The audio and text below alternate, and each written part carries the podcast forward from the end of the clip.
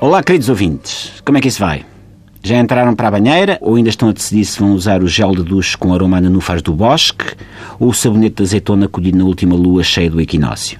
Lavem bem atrás das orelhas, tá? Vejam lá isso. Vem isto a propósito de um estudo que o Arsénio mandou fazer sobre as audiências do Não é Mal.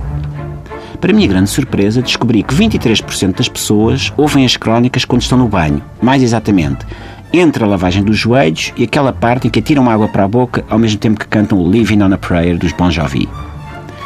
Mais dados importantes que nos ajudam a refletir, como diz o meu colega Manuel Acácio.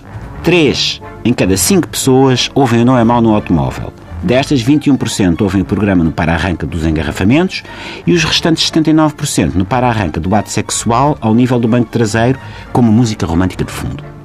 Ou seja, o Não é Mal é o novo Je t'aime moi non plus, tal como o TSF Bikes é o novo Nini dos meus 15 anos.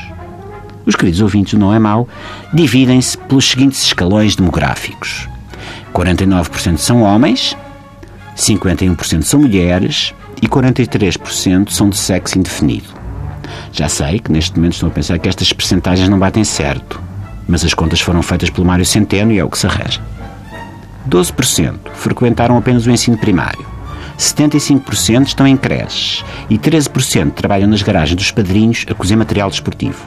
É um dado adquirido que há apenas uma pessoa com idade superior a 9 anos que ouve o programa, que, pelo que percebo, é minha esposa.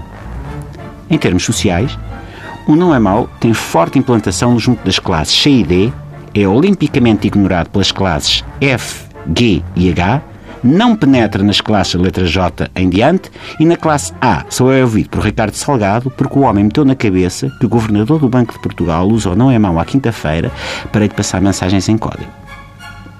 78% dos ouvintes pensavam que o Não é Mau fazia parte da campanha publicitária de uma nova máquina de barbear descartável com oito lâminas para não deixar pelo sobre pelo e quatro faixas hidratantes de aloe vera em cada sentido.